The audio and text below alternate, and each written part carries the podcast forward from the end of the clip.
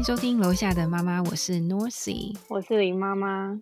嗨，大家好，今天录音呢，要跟大家说一声抱歉，你可能会听到呃小孩的哭声，加上 丛林鸟叫，还有啄木鸟的声音。因为我们两个都是非常困难 的森林浴哦，不是因为因为我要等我老公放假，可是现在这边是早上七点多，他又不可能带小孩出门。黄石公园七点要去哪里？所以我只好跑出来 外面录音，让大家享受一下。好冷哦！我穿的外套还要带盖棉被，而且我刚刚本来在车上，然后用那个我我女儿的气座当桌子。但是 收收讯不好，只好出来外面。好，所以今天请大家包容，等下也可能会听到林妈妈的小孩瑞米的崩溃声，因为他现在正准备要睡觉。刚刚已经哭一波了。对，那我们今天在这边谢谢两位爸爸的支援。好，今天我们要讨论的东西呢，就是我相信很多人都有听过高敏感人。或者是高敏感小孩，但不知道大家有没有听过高敏感父母？其实我第一次听到高敏感父母的时候，我觉得很有趣，因为我本身就是所谓的高敏人，还有一个昵称有。但是呢，没有想过，竟然有人为了高敏感的父母出了一本书，也就是呢，伊莲艾伦他写一本叫做《高敏感父母》的书。而且读完我觉得还蛮有用的诶所以就跟林妈妈讨论说，想在这边跟大家分享。就算你不是，你也可以听看看，说，诶说不定你的另外一半是，这可以帮助你们的相处，就是不要踩到他的地雷。因为呢，根据作者的调查，他是真的有在做研究。高敏感的父母呢，他有很高的潜力可以成为很棒的父母，所以呢，支持你高敏感的另一半，也是在帮你自己跟帮你的小孩，知道吗？我本来以为我是高敏人，结果不是。做完那个测验，我跟你讲，我想过这件事，我就想说，今天听完看你自己觉得怎么样，好不好？今天也你也你也当一下听众，好的。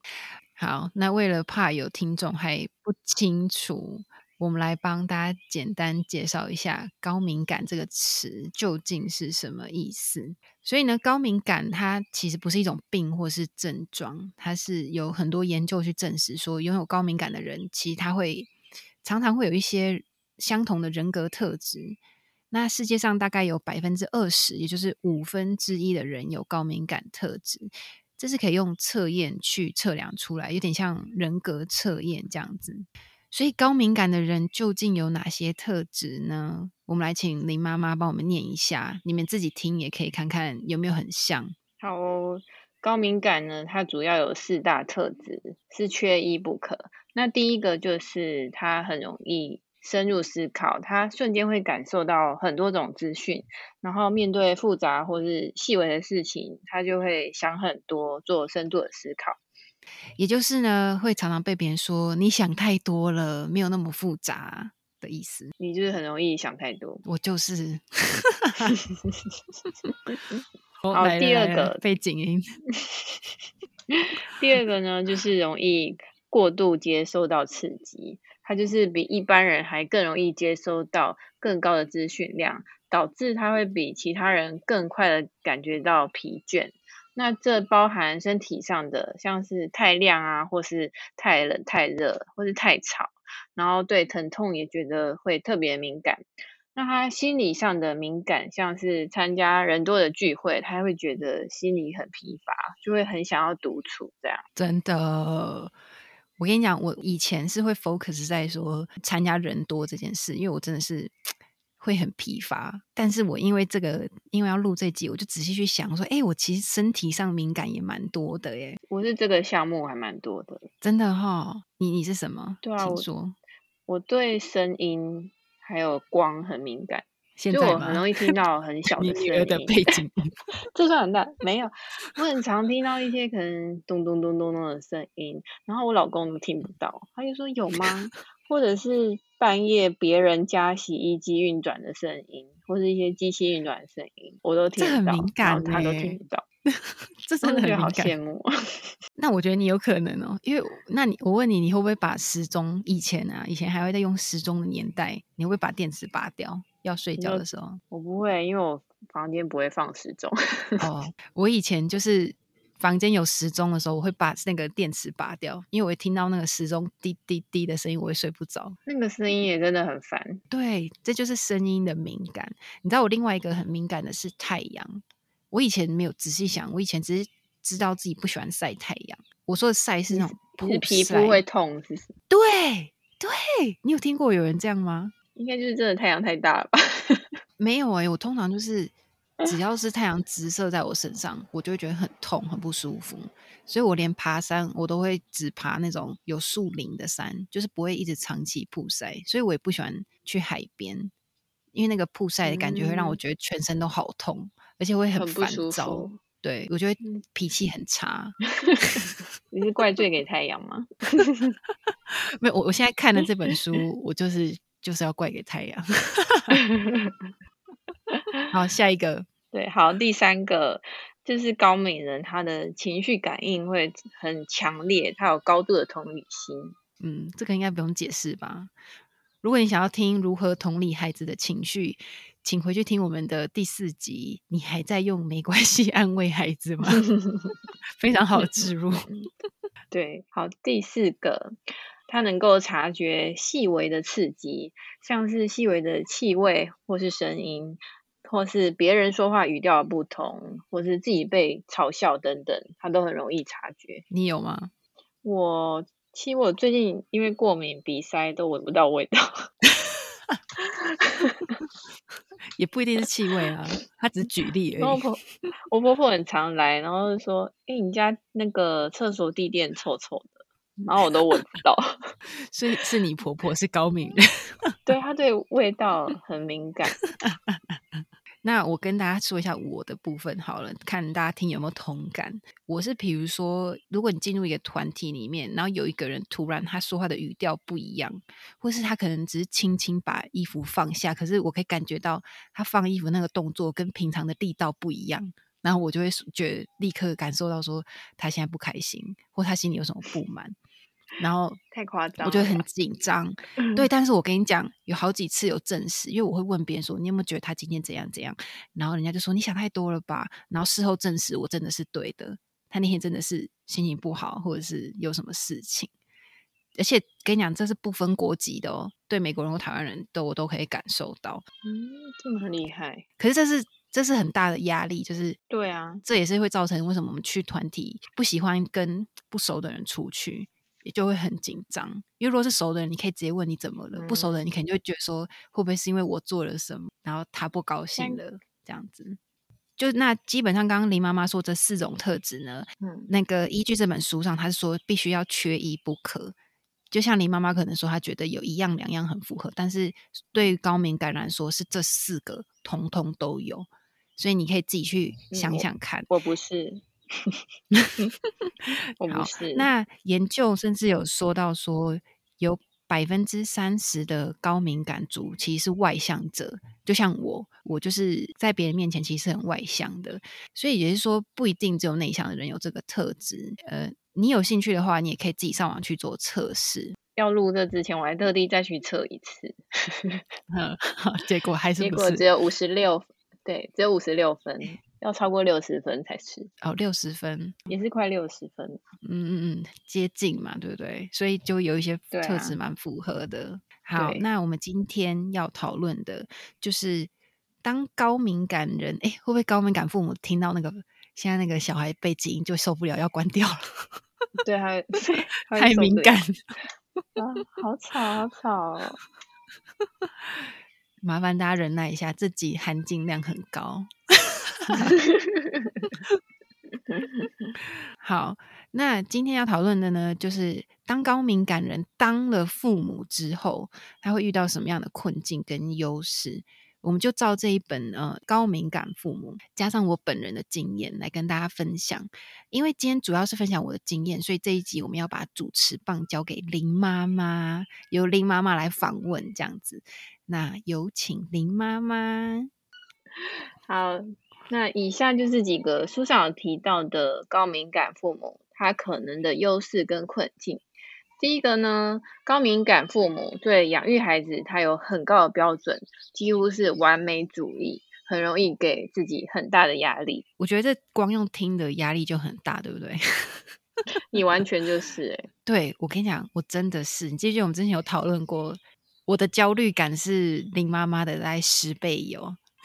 之前 你妈妈说的，对，就是比如说像我的话，我会想要自己带小孩，就是我对于其他人长时间带自己的小孩，我会觉得很焦虑，因为我会很很怕说别人会带一些我不希望他养成的习惯或想法给他。嗯，比如说不能看会，可是，嗯，可是又会希望别人可以帮忙带。对对，可是你看，我觉得差别就是你会知道会妥协，对，你会妥协，可是我就会对一直不愿意妥协，然后把自己累得半死这样子。对，像他们今天就买了那个很甜的爆米花，要就要给他吃，然后他吃了几口，就是说这太甜了，不要给他吃好了。然后就拿给他们，就是我们自己带去的零食，这样。所以你，但你就是也是没有妥协，你有坚持自己的想法。嗯，我会讲出来，但是他们会不会做，不一定。正常长长辈嘛。对啊，然后还有像他今天睡午觉起来，然后婆婆就想说给他看一下卡通好了，然后就给他开了电视。还好他只看了三秒就没兴趣了，没兴趣。对，还好这个年纪还没兴趣，真的还没兴趣。对我只有这次回台湾，我有妥协，因为我一个人带他，我觉得我太累了，我真的没有办法。像书上有讲一句话，我觉得很有很有感觉。他是说，身为高敏感父母，大部分的人都会思考快乐是什么，他会注重孩子的好的性格跟好的关系，不是说会考虑到说。享受或者是赚很多的钱，然后他写说，我们比一般父母更会为孩子好好计划，因为看到他们快乐成长，会让我们感觉很好。就是高敏感父母会想很多，就希望孩子可以得到最好的，但不一定是要他成为一个伟人或什么，就这个过程就会变成压力非常的大，非常辛苦。对，因为我我刚有说不太愿意找帮手嘛，所以就算找了，其实我也没有办法好好休息，因为我会担心。或者是会想要去做家事，你知道，就是会想把事情把它都弄好。然后我常跟我老公吵架，就是我会说我很需要你去带小孩，我才可以安心的休息。可他都会带去给我公公婆婆。那如果是你老公来带，他就会遵守你的那些规则吗？会，而且我会觉得他是爸爸，我就比较不会有那种不好意思的感觉。嗯嗯。就是麻烦到别人了，这样子。哎，另外，我是觉得我对婴儿用品或是身心发展都还蛮严谨，就是会一直查资料。真的，婴儿用品超超在意那些材质什么之类的。我之前也觉得自己是太疯，可是我看到书上写，他讲一句话，他说高敏感父母会很注意营养理论跟研究。然后还有写，还他还有写哦，他说担心毒素或不良玩具等。我知道你之前有跟我分享，就是那个环境荷尔蒙的影响。对我自以为全世界妈妈都跟我一样很 care，没有哎。但但跟大家再强调一次，他一岁以后。我真的就没有那么严 严重了，但是玩具方面我还是要蛮 care 的，像是便宜货不用喽，不是不是不是便宜货，我便宜货还是会买，我很省。便宜的便宜的塑胶就是有那个啊，环境荷尔蒙那个没有，因为它现在已经不会吃了啊，所以我就觉得无所谓。对我说的玩具，我是说我会观察它的发展去买玩具，就像我之前。你记不记得我有买那个超级无敌贵的攀爬架？哦，那个真的很夸张。对，那就是攀爬架上面还有溜滑梯的那种。对我来说，因为他的肢体发展是比较旺盛嘛，还很喜欢爬来爬去，所以买那个攀爬架其实我觉得也蛮有帮助的。就算没有攀爬架，我也会自己在家拿东西架起来给他爬。对，所以他的 就是因为我有发现到他的肢体发展是比较快速一点，所以我就希望可以让他就是继续往前发展，这样子不要局限他。然后我讲最后一个就好了，就这好像讲太多。最后一个，我觉得高敏感父母的高标准，如果各位高敏感父母也有话，麻烦私信我，让我感觉有被同理。就是以前哦，以前呐，我顾小孩是我绝对不拿手机的。我也不打视讯电话，因为我会觉得我必须要全心全意的陪小孩，是不是类似？啊，这个 标准很高哎！而且我是全觉得好无聊，好无聊，好想玩手机哦。对，而且全职妈妈是一整天哎，我现在觉得蛮不可思议的。对啊，你怎么受得了？对，就是会有心里就有这个标准，一把尺，就觉得。小孩需要全心全意的陪伴，对各位其他爸妈不要觉得我在批评你们，我没有，是我真的是自己的问题。我刚才在陪睡的时候自己在划手机，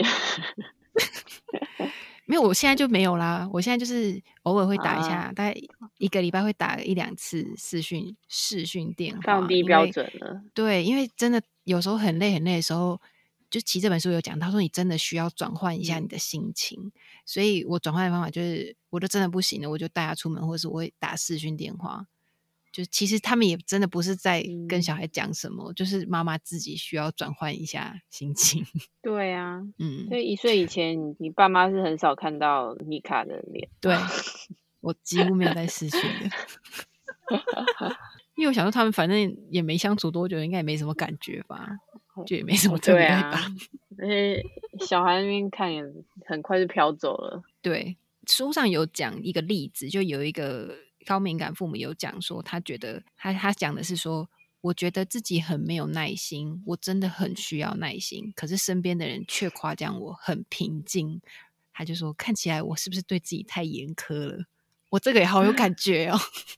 那看起来很平静吗？对，就是比如说，你像我回台湾的时候，你有没有觉得我也在抱怨我的小孩？我就觉得，我就说，你看他又在还的什么什么什么。对，可是 你你感觉生无可恋。对，可是我这样抱怨呢，但是其他的人会跟我讲，比如说我们家长辈或者其他人会跟我讲说：“哇，你带小孩真的是很温柔、很平静啊。”我想说，我不是一直在抱怨吗？可是他们觉得可能自己要求太高了。可能在他们以前都是会小孩在坏的时候就会开骂什么之类的，就会比较对情绪比较激动。书上他这个人讲的意思是说，高敏感父母会把标准放很高，给自己压力，甚至会常常觉得自己对小孩的态度不好，就会一直反省。但其实，在旁人眼中，他们没有那么夸张，就是你根本就没有没有你想的那么夸张。对，已经做的很好了。对对对，就是放下高敏感父母，放下，你很棒。好，那我们进行下一个。讲太多，是第二个吗？对，已经讲到不知道第几个，第二个嘛。好。身为高敏感父母的优势呢，他就是可以对孩子的需求有非常高的直觉，他就是能够非常了解的孩子，他的孩子非常的有同理心，跟孩子的关系是相当紧密的。关于这直觉很强，我要分享一个故事，因为我常常可以猜到我家小孩想要表达什么，因为你知道这个年纪还不到两岁，他们真的就是比手画脚嘛，跟讲一些单字，然后他又会中英混杂的讲。还有西班牙文，对，有时候 还西班牙文，那我真的没办法。对，反正厉害。但是我我可以大概百分之九十的几率可以猜中他想要表达什么。然后有一次，因为他喜欢玩那个洗澡蜡，然后他洗澡时候会玩，然后他洗完澡，他想要起来，他就会说 “all done”，然后我们就知道说他玩完了，我们要起来。有一次他才刚进去没多久，他就说 “all done”，“all done”，“all done”，然后因为我老公在。浴室嘛，我在外面清理东西，然后我老公就这样讲说：“哪有欧当，你才进去而已。”他就说：“欧蛋，欧蛋。”然后我就 很很直觉的，直接就冒出一句，我人也不在里面哦，我就很直觉，直觉冒出一句，我就说：“他的蜡笔用完了，就是蜡笔欧蛋。”然后我老公看一下说：“哎，真的用完了。”对，所以他的欧当是指说他的蜡笔蜡笔欧当，他对对对对对。可是这件事其实我一有当下，我想，哎，我我怎么会这么有直觉？对啊，怎么那么厉害？这就我的这就是其中一个例子。关于这个直觉呢，我觉得就是高敏感父母，这是你们最大的优势。因为其实当你可以了解小孩的时候，你是可以让小孩变得比较有自信。因为你想象一下，像我们如果跟外国人讲英文，然后他们听不懂，然后你一直这样拼命解释、拼命解释的时候，你是不是就会觉得很焦虑、很沮丧，然后甚至对会很沮丧，觉得说我是不是讲的不好或什么？但是对到小孩是一样的，就是当你可以越了解小孩。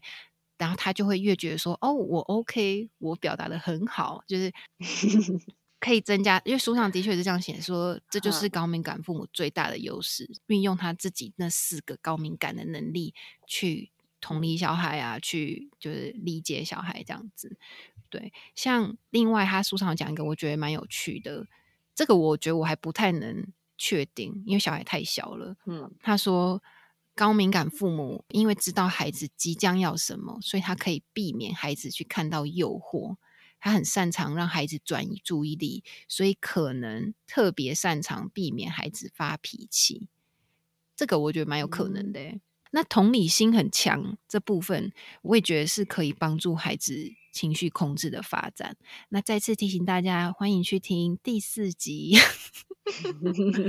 另外一个反向的缺点哦，就是同理心很强，在日常生活中算是高敏人的一个负担，尤其是你不懂如何控制自己，不要被别人的情绪影响的话。所以你想想看，如果你当父母，小孩情绪你无时无刻都在接，你真的很容易爆炸。所以你看，我那时候在台湾被一直抱怨，很欢，很欢，很欢，很烦，很烦，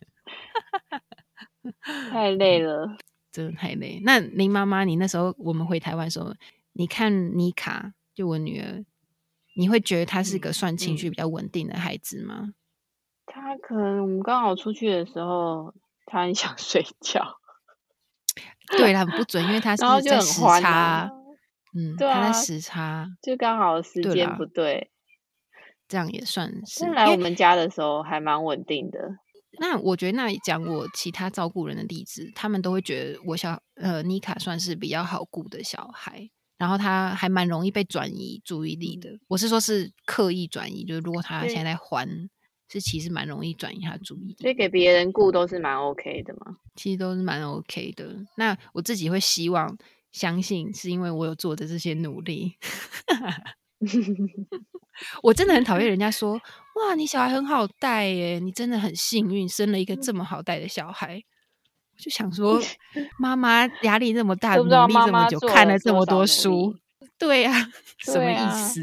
天生的，好了，天生也是有啦，天生的气质也是有的。嗯，好。前阵子 Remy 就是有生病，所以都在家里，嗯，然后没有送保姆。然后那个婆婆就会说，他们两个在家的时候，Remy 都很乖，不会乱换。然后我一回来，就是下班回家，然后就会变一个样，哇！然后就会很欢，很气，很奇怪哎！我也常听到说这种话，就说他不在，你不在，他都好好，你一回来他就开始变这样，什么意思？对啊，他他就说你们你们在的时候，他就在不一样。怪我吗？是我怪你吗？回家吗？我不要回家好了。对，就说那 那以后都放你家，那我先出去一下。真的很气耶。对呀。好，来下一个。那第三个呢？高敏感父母最大的困境就是过度刺激。过度的刺激会让高敏父母变得很情绪化。真的。超级过度刺激，你知道测高敏感的其中一个问题哦？我不知道你那时候测有没有看到，他就有注解说，在搜寻资料的时候，比如说你上网一直在看资料，那时候因为你是吸收了大量的资讯，如果在当下有人跟你讲话，你会很容易爆炸。啊，我有看到这个，对你有感觉吗？所以我知道是不是我我那超有感的，每次。每次我在看资料就查东西的时候，马卡洛跟我讲话，我就会俩公，他就觉得我只是问你一个问题而已。我看到这一题的时候想说，嗯，为什么要俩拱？不就一直在看东西而已吗？是因为太忙碌了吗？是不是太忙碌很专是心，没办法分神吗？就是书上解释说，因为你当下是在收很大量的资讯，然后你没办法做另外一件事情。没有，是因为你不能同时做两件事。搜寻资讯是一件事，别人要跟你讲话是另嗯外一件事，所以等于两件事嗯同时来的时候，你就很容易爆炸。就像我从小只要我看电视，有人跟我讲话，我就会俩拱，这太夸张了，真的。连看电视也不能被打扰。对我看电视不能被打扰，那你任何事情你都不能被打扰、欸，就是我要自己去调整。对我以前有起床气啊，对啊，所以高敏小嗯孩其中一个特质就是他们的睡眠不好，或者是睡觉起床容易有起床气，这也是其中一个高敏感小孩的嗯特质。伊卡那有吗？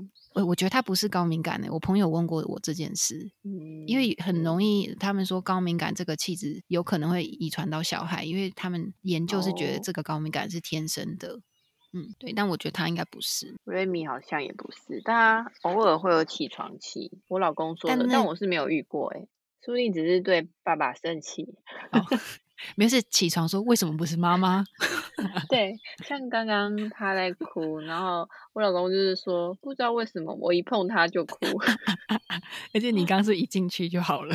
对我一进去他就好了，然后就说妈妈，妈妈，妈妈，妈哦妈来了，妈妈来了，天哪，这就是小孩最厉害，让妈妈走不开的原因。对呀、妈妈哦就一直叫，一直叫。好，那我们回来那个一次做一件事情。那关于一次只能做一件事情，我举个例子，就比较像是父母方面的例子。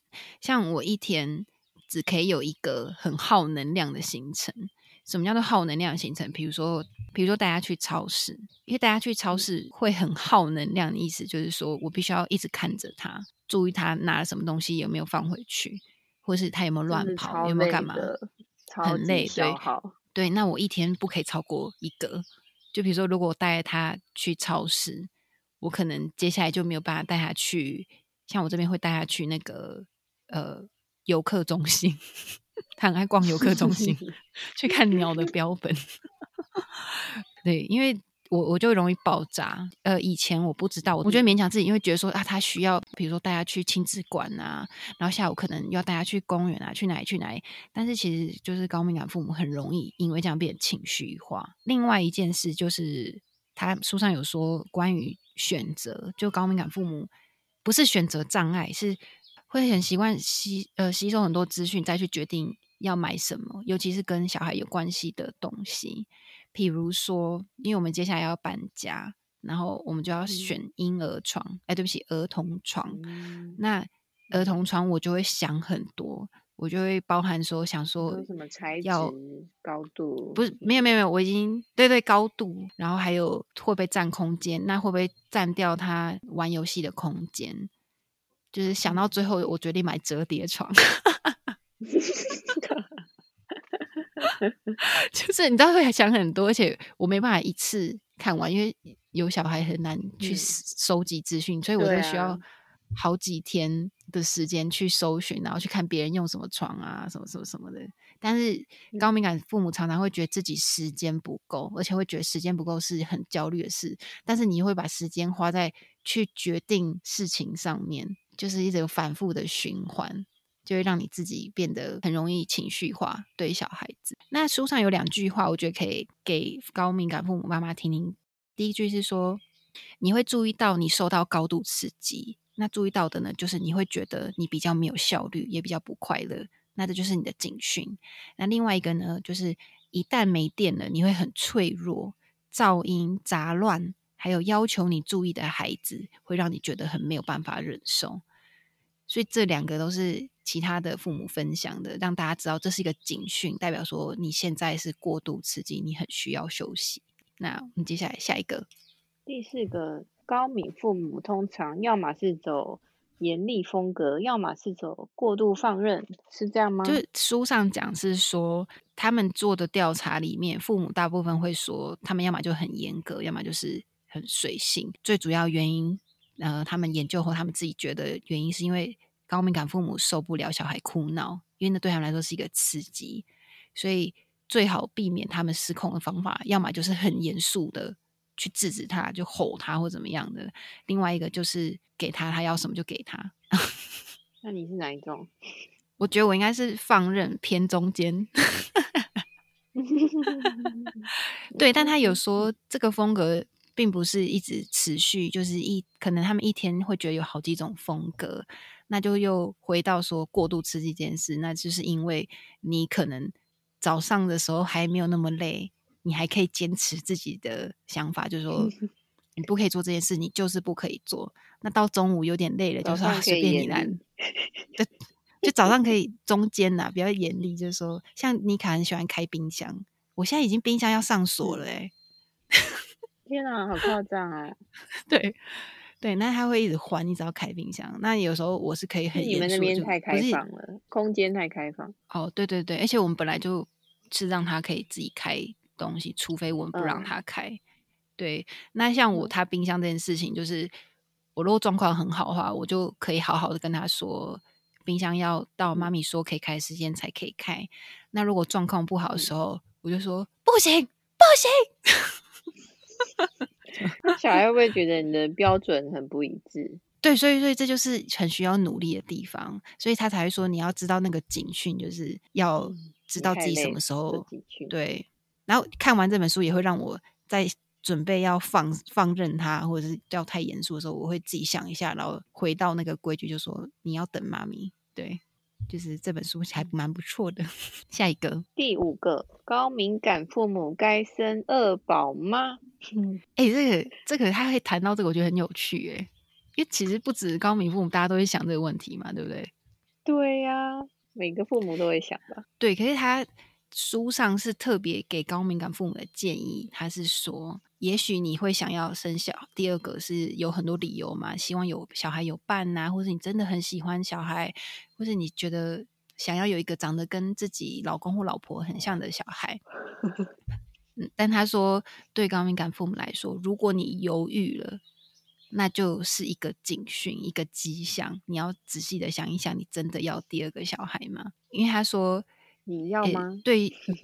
我不要啊！看完这本书，我就说我真的不要，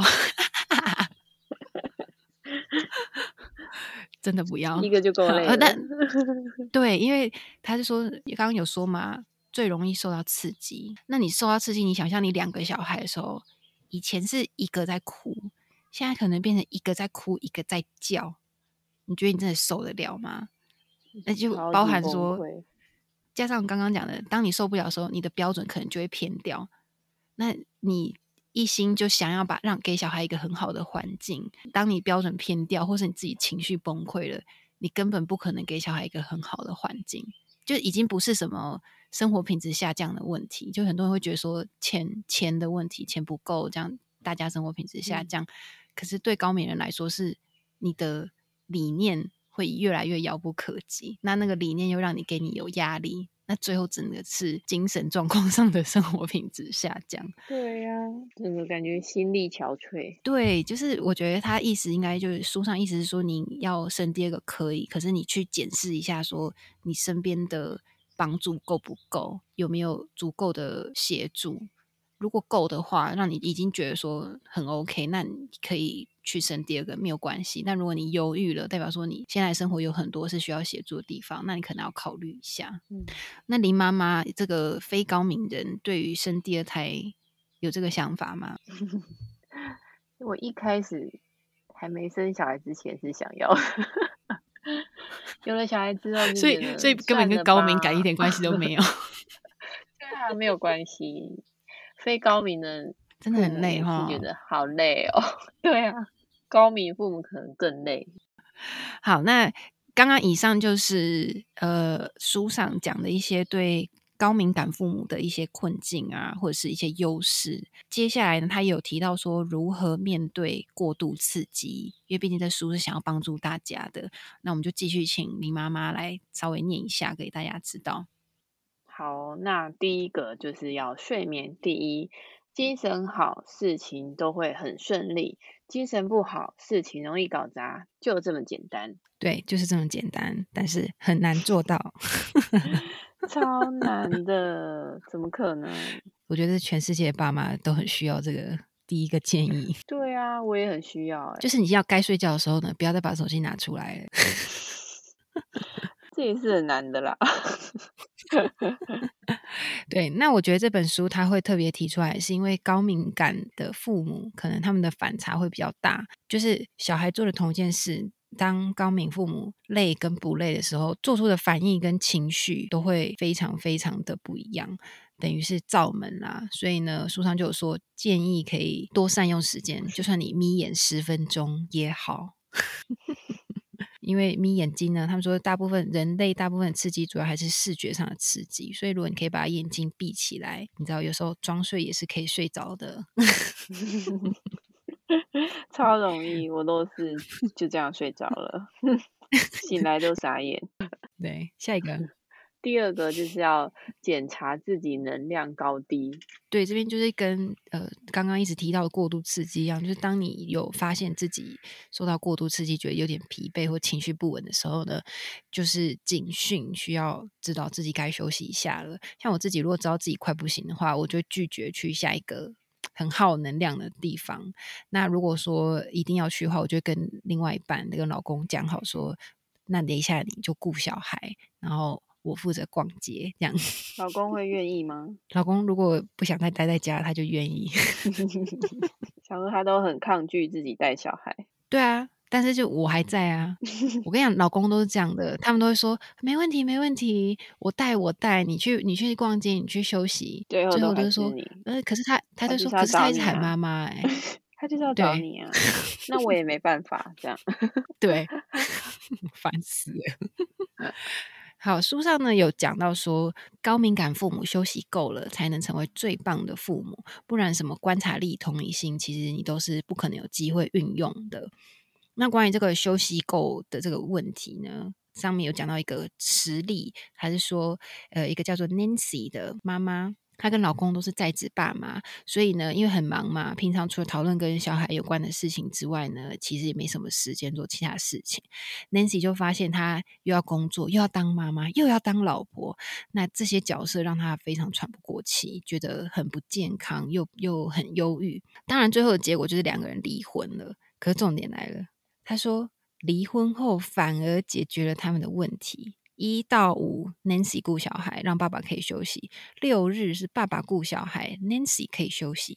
而且呢，两个人离婚之后还是可以维持很好、很像朋友一样的关系，一起育儿。可是我真正、真正最有感觉的是对作者的注解。作者说：“对你是不是也想说，为什么这些事不能在离婚前做呢？” 真的，为什么一定要走到对啊这一步 离婚？对啊。那好，来林妈妈他们也是两个都是在职父母，都要上班。请问你有什么想法？我就是觉得，嗯，可能夫妻之间真的很需要沟通吧，因为真的男生的脑跟女生的脑真的差太多了，真的不会发现你在生气。你没有讲，他就会觉得，哦，你可能只是。在休息，懒得讲话，在看电视这样而已。然后你自己在那边气，我觉得这这应该是，我觉得是因为你的你的气都太太腼腆了，太不太不明显了，是不是？对，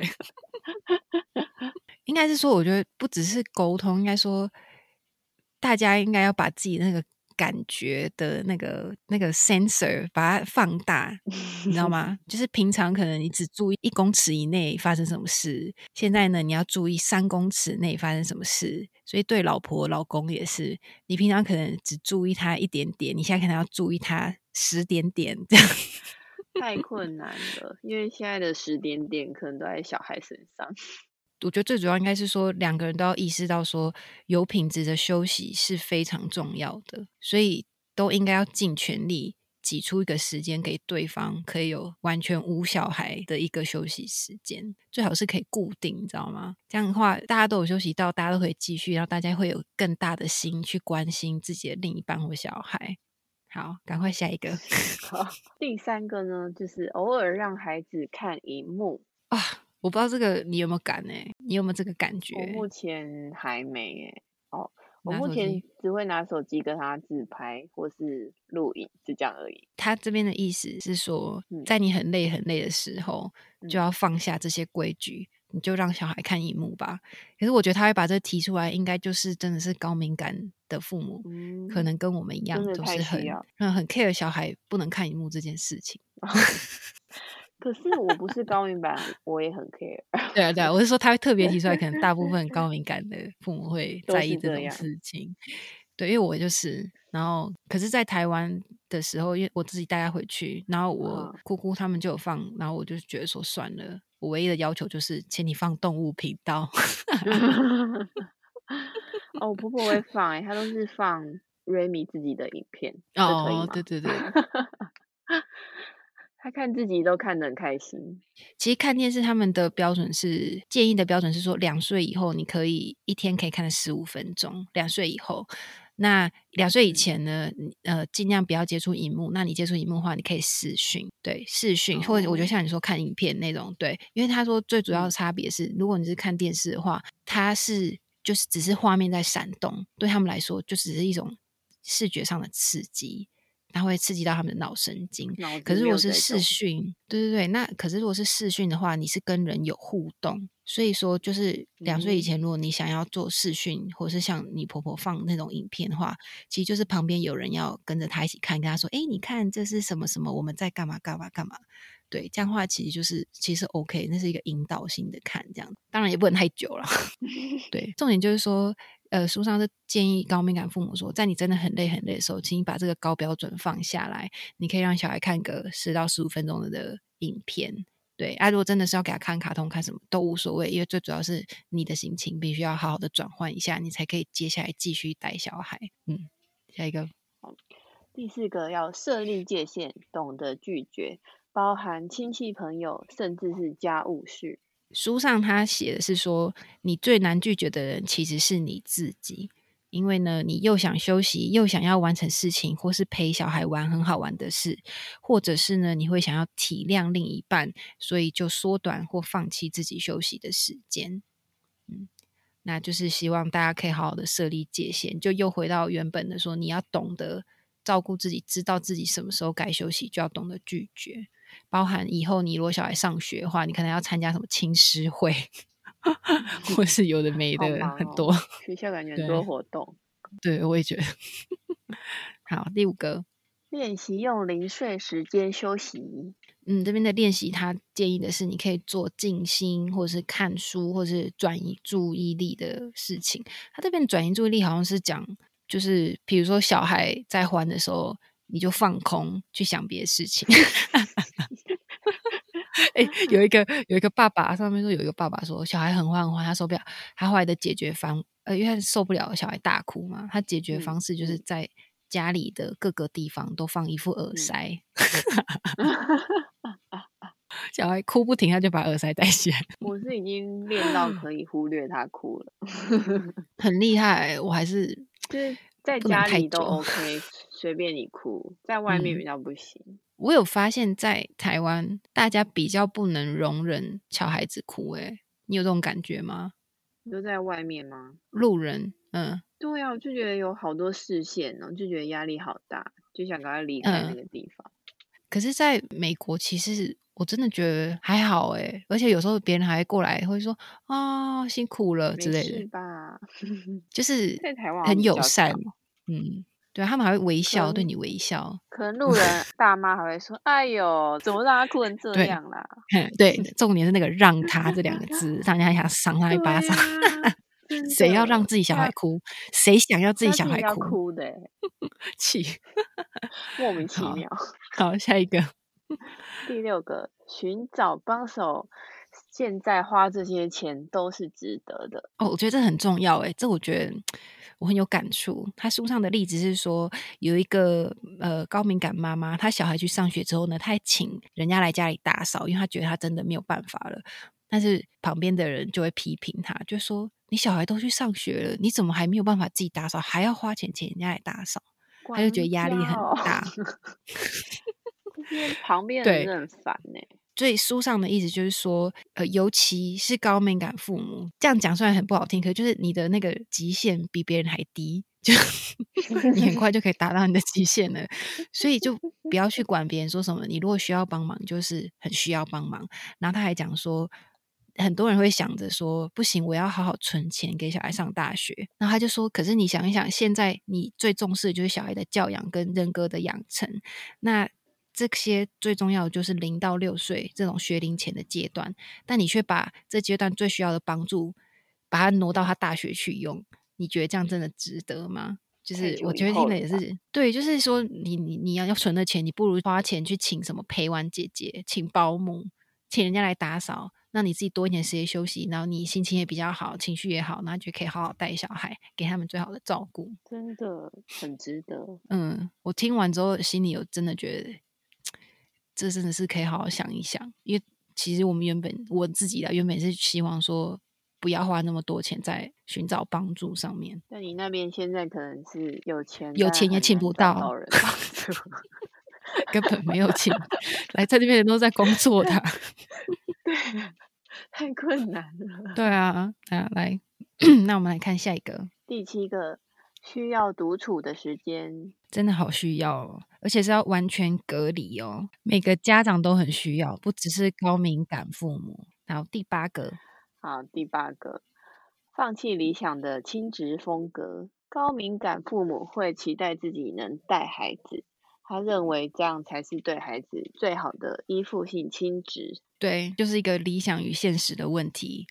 大家就要自己平衡一下，你有你的理想，但当你的身心灵无法负荷的时候，就要做出妥协，跟你妈妈一样，很快就妥协。我超快，我没有坚持。好，那最后一个，第九，学会情绪调节，增加、延长、减少某种感觉，让情绪合乎时宜。很绕口，对不对？对啊，也太不顺了吧？这就是翻译书啊。好，那这边讲的这种。增加、延长或减少某种感觉，其实有点像是我外面一些会教你怎么样调节情绪的课程，或是你觉得，比如说你觉得很生气的时候，你可能要用呼吸的方式来调节自己，让这个生气的感觉下降，就类似这种。你们可以上网去搜寻看看。那书上有特别讲到说，你一定要注意哦，情绪激动与否其实跟你自己有关系，可是最大最大的关系应该是你要想到。当你的孩子经常看到你情绪失控，那他们就会学到，这就是对情绪的反应。就他生气，他就是要大吼大叫；他难过，他就是要大哭大闹。你就是小孩的榜样，所以学会情绪调节是非常重要的。好，那以上呢，就是看完这本《高敏感父母》之后，想跟大家分享的。不知道林妈妈听完有没有觉得身边也有人是高敏感型？就只有你喽，好荣幸哦！好，会不会这集 得到广大回响，我们就可以组一个那个高敏感父母自助会？可以，因为你知道书上有讲，他说他会建议高敏感父母去寻找其他的高敏感父母。他说你们可以得到很大的安慰。没有，就等应该有共等广大听众。有五分之一的世界五分之一的人口，不知道台湾有多少。真的抱歉了，我没什么感觉，我只觉得睡眠第一。好 好好，我只坚持真的觉得重要的地方吧。对，但其实这也是高敏感父母需要好好学习的，就是我们人生中真的是要分轻重，就像林妈妈说的。当你分身乏术的时候，我们就挑重点来做就好了，不要给自己那么大的压力。对，但其实呢，今天分享这个主要是想告诉高敏感父母说，你们也不孤单。看完这本书呢，我觉得我最大的改变呢，应该就是当我老公说要带小孩出去，要让我休息的时候，我不会在他们出门之后还跳起来去洗碗，我就给他放到烂。我现在就有底气。这样啊。对啊，怎么会跳起来洗碗？就想说他好辛苦，要带小孩出去，那总不能他回家还乱成一团啊？你知道，就是 你是不是容易有容易有罪恶感？对，像刚刚不是有提到嘛？就提到说，呃，高敏感父母会因为体谅另一半，减少自己的休息时间。对，然后最后就是 backfire，就是会反击、反冲回自己身上，就过累了就会爆炸这样子。好，那当然这集是 focus 在高敏感父母。如果你不是，也不要觉得被比较，好像你们比较不懂孩子，或者是不那么爱小孩。其实你你有多爱小孩，你等十年、二十年，你再去问你的小孩就知道了。现在呢，我们就尽力在自己有限的能力下做好一个父母就可以了。好，那今天就推荐大家这本书，也推荐大家可以搜寻黄聪宁医师的《高敏感父母》这一集 YT，大概只有十分钟，非常适合觉得自己时间不够的父母。里面有介绍说，如果你是高敏感人的伴侣，你可以怎么帮助他们？我也觉得很有帮助，就是直接转发给你的另一半就对了。那你还要先翻译给你老公？对我有，我有翻译。而且我还翻译完说，你知道吗？这三个帮助，我觉得一点都没有被帮助到，直接抱怨。可是他他就是会听的那种，他就说：“那你觉得我要怎么帮你比较好？”这样，那他真的会听进去吗？真的会。哦，这点是我觉得嫁对老 公的原因。好，那如果你想要跟我们分享自己或是身边人的经验，欢迎 IG 私讯我们。如果收集到够多的故事，说不定我们还可以再开一集续集。高敏感父母会都很爱分享，欢迎欢迎，就是找一个高敏感同伴一起分享。哎，其实我有哎，我突然想到，我我的确是之后要邀请他上来分享。我觉得他比较辛苦，因为他是他自己高敏感，但连她老公跟小孩都是高敏感，就是全家高敏感家庭。对，是不是很值得邀请他们？我觉得他很辛苦，很辛苦，加油，加油！可以讲，真的很多故事可以讲。好，那这本书的资讯我们会放在节目资讯栏，今天的内容也会截录到 IG。有兴趣的听众欢迎去 follow 我们。如果你喜欢我们的节目，请按赞、分享，并给我们五颗星的评价。谢谢大家的收听，我们下集再见喽，拜拜，拜拜。